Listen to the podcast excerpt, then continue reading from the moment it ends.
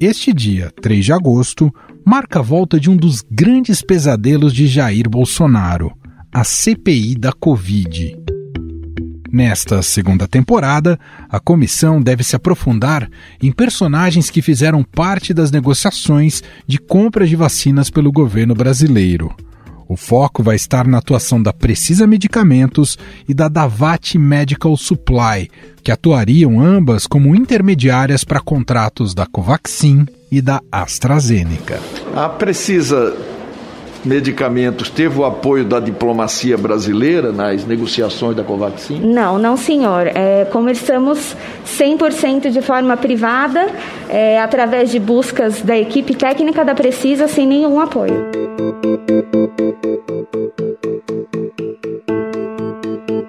Vale lembrar que na semana retrasada, a Barat anunciou o fim do memorando que autorizava a Precisa a negociar a vacina da empresa no caso a Covaxin.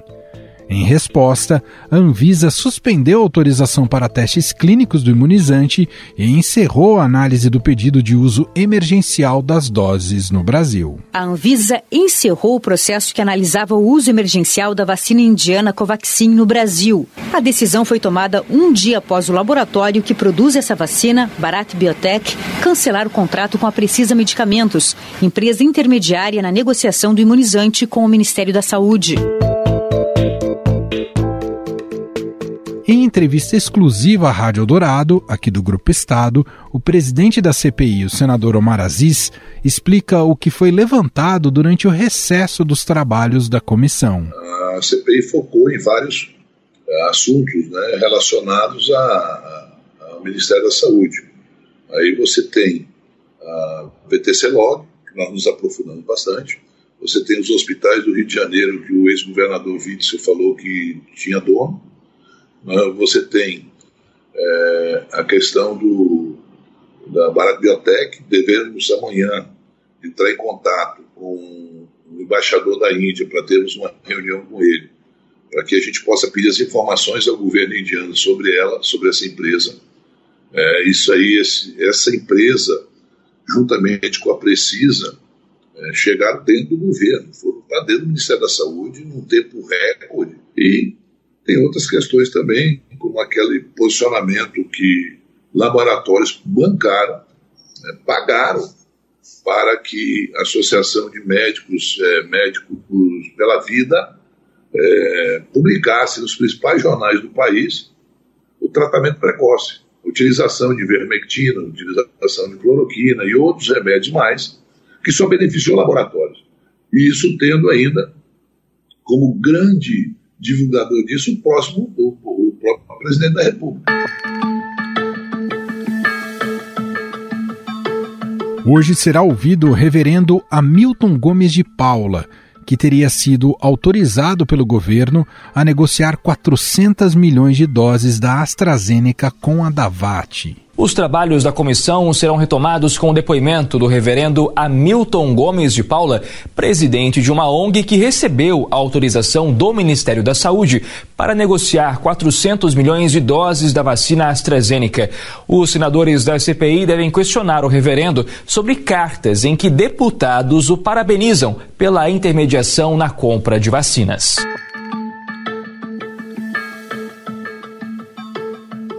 Já para a segunda semana de agosto, os senadores prevêem a oitiva do líder do governo na Câmara, o deputado Ricardo Barros.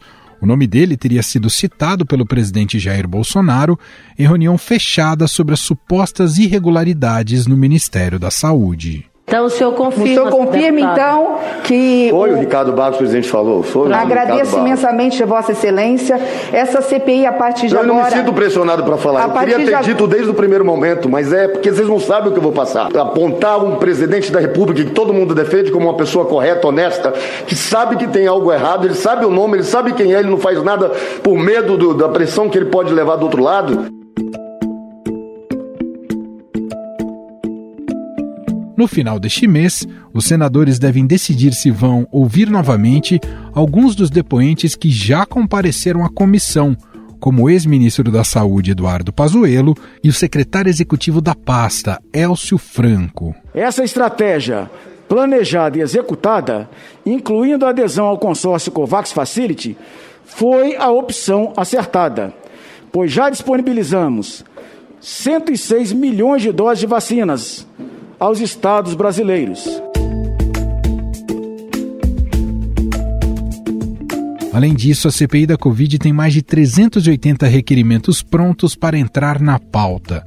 São pedidos de convocações, quebras de sigilos, informações e audiências públicas que devem orientar a atuação do colegiado até o dia 5 de novembro. Deste total, 265 requerimentos são para ouvir ministros, governadores, prefeitos, secretários, servidores públicos, representantes de empresas privadas, especialistas em saúde e até o presidente Jair Bolsonaro. Um desses requerimentos também pede o afastamento da secretária de Gestão de Trabalho e Educação em Saúde do Ministério da Saúde, Mayra Pinheiro, conhecida como Capitã Cloroquina pela tentativa de interferência nos trabalhos da CPI. Um vídeo que foi publicado na internet mostra que a médica combinou perguntas e respostas com alguns senadores da comissão, como explica Omar Aziz. Então, uma pessoa que é investigada fala abertamente: olha, eles vão tocar a bola e eu vou fazer o gol. Então, faz umas perguntas e me manda as respostas também. Então, veja bem. Aí querem dizer que aquilo é um circo. Não é circo, não. Aquilo ali é um trabalho sério que alguns tentam é, desqualificar a CPI, mas quem desqualificou alguns senadores não foi a CPI, não. Quem desqualificou alguns senadores é a, a doutora Mayra. E ela amanhã terá um requerimento votado pelo senador Randolfo pedindo o afastamento dela e aí um conselho para o ministro Marcelo Queiroga. Marcelo Queiroga, se você pensa como a ciência, você não pode manter uma pessoa que é contra a ciência, que não acredita na ciência. Até novembro, a CPI deve se debruçar também no financiamento de notícias falsas sobre a Covid, como a defesa do uso de remédios sem eficácia e a propagação de informações que minimizaram os efeitos da doença. Naquele momento, março, eh, havia uma expectativa de que eh, houvesse eficácia no uso da cloroquina eh, para o tratamento da Covid, não só no Brasil, havia notícias sobre isso de vários lugares do mundo. Essa volta da comissão também conta com mudanças na sua composição. A ida de Ciro Nogueira, que era titular da CPI para o cargo de ministro da Casa Civil, deu lugar ao senador Luiz Carlos Reins, do Progressistas do Rio Grande do Sul, que ocupava uma das suplências. Que eu citei o nome de alguma senhora chamada Mia Khalifa. Nem conheço, nunca ouvi falar o nome dela. Jornalistas sérios entenderam sobre qual atriz de conteúdo adulto eu me referia, a diretora comercial da Suzesphere. Vaga de suplente deixada por Heinz será agora ocupada pelo senador Flávio Bolsonaro, do Patriota do Rio de Janeiro. Imagina a situação, um cidadão honesto ser preso por um vagabundo como Relan Calheiros. Olha a desmoralização, a desmoralização. Estão perdendo a visão do todo. Estão perdendo a visão do todo. Não, não, não. Isso como é Você é um vagabundo. Vagabundo é você que roubou é dinheiro do pessoal. Presidente, O seu gabinete. Vagabundo. presidente. Você que é. Para o presidente da CPI da Covid, Omar Aziz, a entrada do filho mais velho do presidente na comissão não mudará os rumos dos trabalhos. A entrada do Flávio como suplente não muda muita coisa. O Flávio é, participava ativamente a sessão dele chegar lá e ser o primeiro a chegar e o último a sair. E no momento certo ele sempre fazia as perguntas, ele entrevista, eu não vejo. Por quê? O que eu acho, alguns membros do governo, da base do governo, entraram na justiça para que o senador Renan Calheiros não fosse o relator, porque possivelmente ele queria proteger o filho dele, que era governador, sem o, governador, sem o, sem o governador do, de Alagoas ser investigado em absolutamente nada. Então, veja bem, agora o senador é, Flávio Bolsonaro, é, o pai dele é uma pessoa que é citada muitas vezes na CPI se muda alguma coisa, para nós não muda nada. É, absolutamente nada. Não vejo o que, é que vai poder mudar em relação ao que a gente está pensando em, nas investigações. E quem acompanha de perto os trabalhos da comissão e detalha aqui pra gente como será a volta da CPI da Covid é o repórter do Estadão André Schauders, que fala diretamente de Brasília. Olá, André, tudo bem com você? Olá, Emanuel, olá, ouvinte, tudo bem, tudo ótimo. Bom, começando a segunda, não sei se podemos chamar assim, a segunda temporada da CPI, com os trabalhos retomados depois do recesso parlamentar. O que, que a gente pode esperar a partir de agora da, né, nessa retomada? Quais serão as principais linhas de investigação que você pode contar para a gente? Shoulders. Bom, Manuel, como a gente já tinha contado antes, né, a CPI ela criou sete núcleos para investigar diferentes aspectos da questão da condução da pandemia pelo governo federal. E esses núcleos ficaram ali investigando documentos, analisando provas durante o recesso. E agora, nessa segunda temporada da CPI, o foco vai recair, vai continuar, na verdade, sobre a compra de vacinas, né? E mais especificamente sobre a compra da Covaxin, que é aquele negócio que foi intermediado pela Precisa, aquela empresa do sul do país, e se desenrolou durante a gestão do ex-ministro Pazuello, né? Não foi adiante porque foi descoberto, justamente e só recentemente o Ministério da Saúde decidiu cancelar, realmente abrir mão da compra dessa vacina Covaxin da empresa Precisa Medicamentos. Então essa deve ser a linha principal de investigação, né? Os principais depoimentos previstos giram em torno dessa questão e paralelamente a gente tem outros temas da CPI que estão se desenrolando, que estão tendo a sua apuração continuada. Um deles é a questão da da VAT Medical Supply, aquela empresa texana de tacos de Madeira, que queria vender 400 milhões de doses da vacina da AstraZeneca para o governo brasileiro. A gente tem uma linha de investigação sobre o chamado tratamento precoce, né, a distribuição de medicamentos como cloroquina, ivermectina e outras drogas sem eficácia contra a Covid, dentre outras, né, dentre outras linhas de investigação dessa condução da pandemia pelo governo federal. Mas a principal realmente vai ser essa do negócio da Covaxin.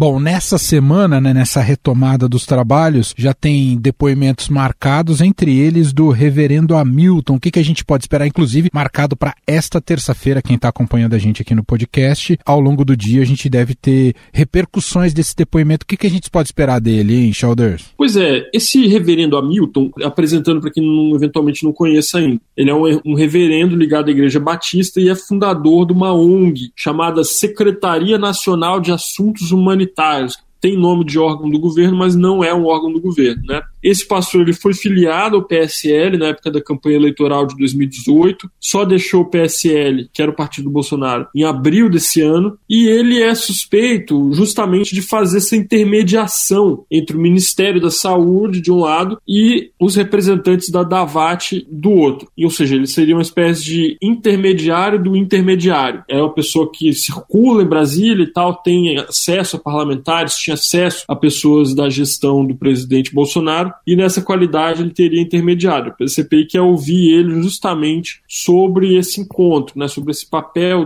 dele nesse caso. Ele, em entrevistas recentes, ele diz que ele não receberia nada, ele só receberia doações, se esse negócio fosse efetivado. Né? Bom, se você intermedia um negócio, você recebe uma doação depois, não é exatamente uma doação, né, Manuel?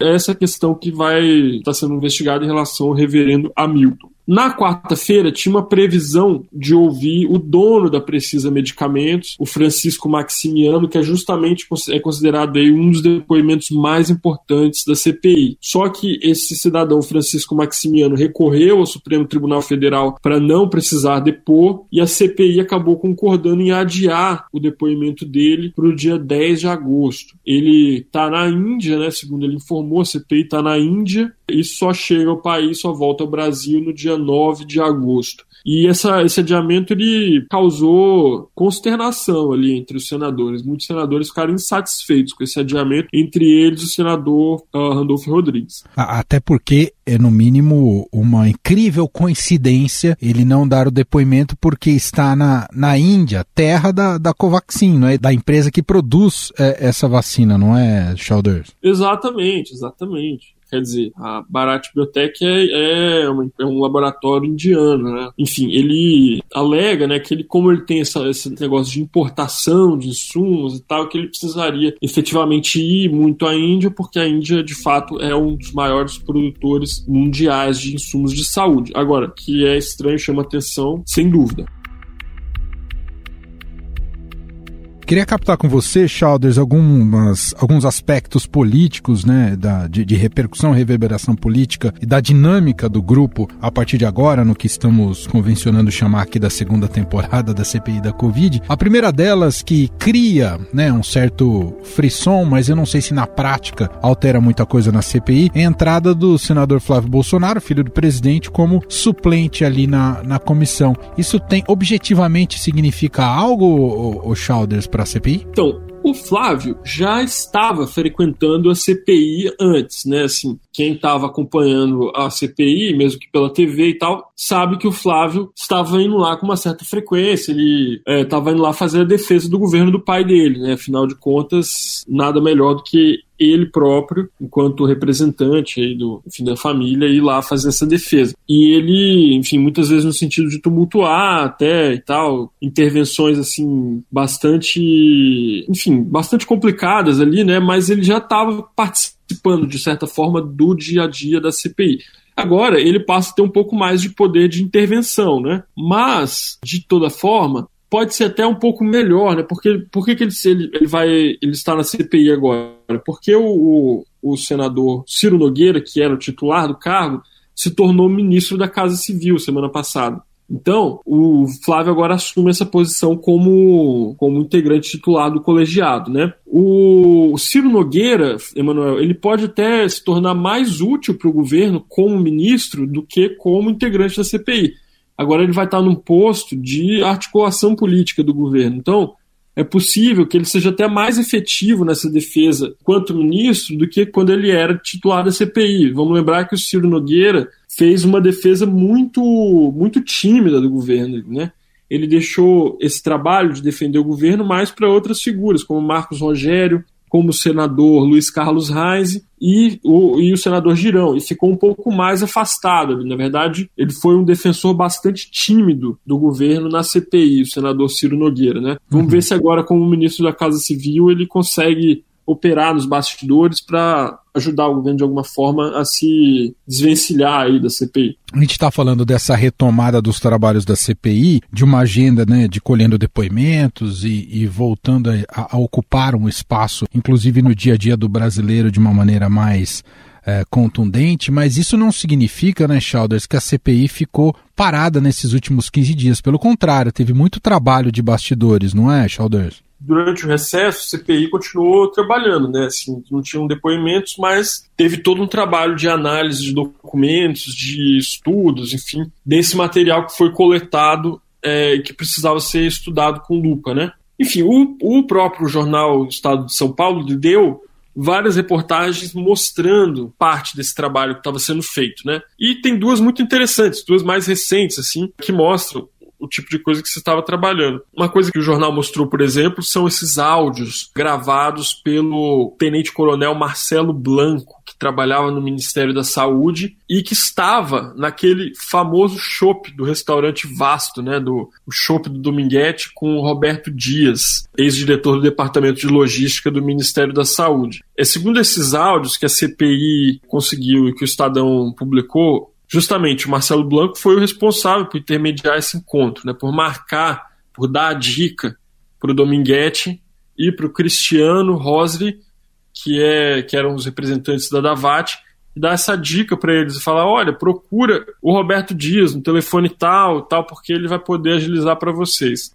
Enfim, outra coisa que o Estadão mostrou, isso já falando da. agora falando da Covaxin, uhum. foi a ligação do Maximiano, dono da Precisa Medicamentos, com um empresário de Goiás chamado Helder Zebral. Esse Helder Zebral é um empresário que já foi condenado por improbidade administrativa, tanto no Tribunal Regional Federal da Quarta Região, o TRF4, em 2014, quanto pelo TJ, Tribunal de Justiça de Goiás, esse ano, em julho. E por quê? Pelo mesmo motivo, por supostamente ter feito com que prefeituras dos dois estados, do Rio Grande do Sul e de Goiás, direcionassem licitações para uma empresa dele. Né? Então, os relatórios de inteligência do COAF que mostram pagamentos considerados atípicos, né, feitos pelo Maximiano para esse senhor Helder Zebral. Enfim, mais um link aí que vem para corroborar aquilo que alguns senadores me disseram ali durante a, enquanto a CPI ainda estava funcionando, né, na primeira temporada, digamos assim, de que esse Maximiano ele tem algumas empresas que têm características de serem contas de fachada, enfim, empresas ali de contas de passagem, enfim, empresas que seriam usadas para fazer a lavagem de capitais, lavagem de dinheiro. Esse é um assunto que a CPI está apurando e que avançou durante durante o recesso. Ou seja, quando o Maximiano vier depois, efetivamente, ele vai ter um bocado de trabalho para explicar para os senadores essa questão envolvendo a empresa dele.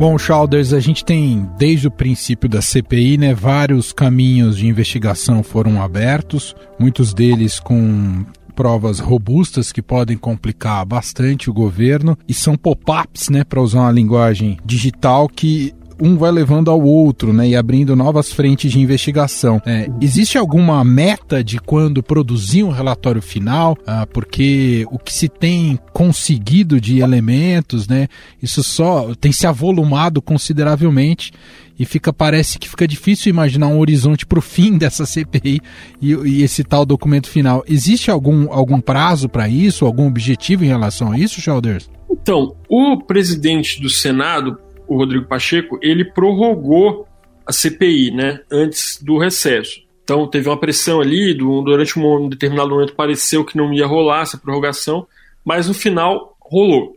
Então a CPI ela tem formalmente é, o prazo dela é começo de novembro, ou seja, tem bastante tempo ainda para esses trabalhos se, se desenrolarem, Manuel. E a impressão que eu tenho é que vai ser usado até o fim esse prazo, né? Assim, do ponto de vista dos senadores, desse grupo chamado G7, uh, ah, o que interessa é manter o fogo alto o máximo possível, né, o maior tempo possível. Então, se tem um prazo até novembro, acho que o mais conveniente para eles politicamente é usar esse prazo até o final, né?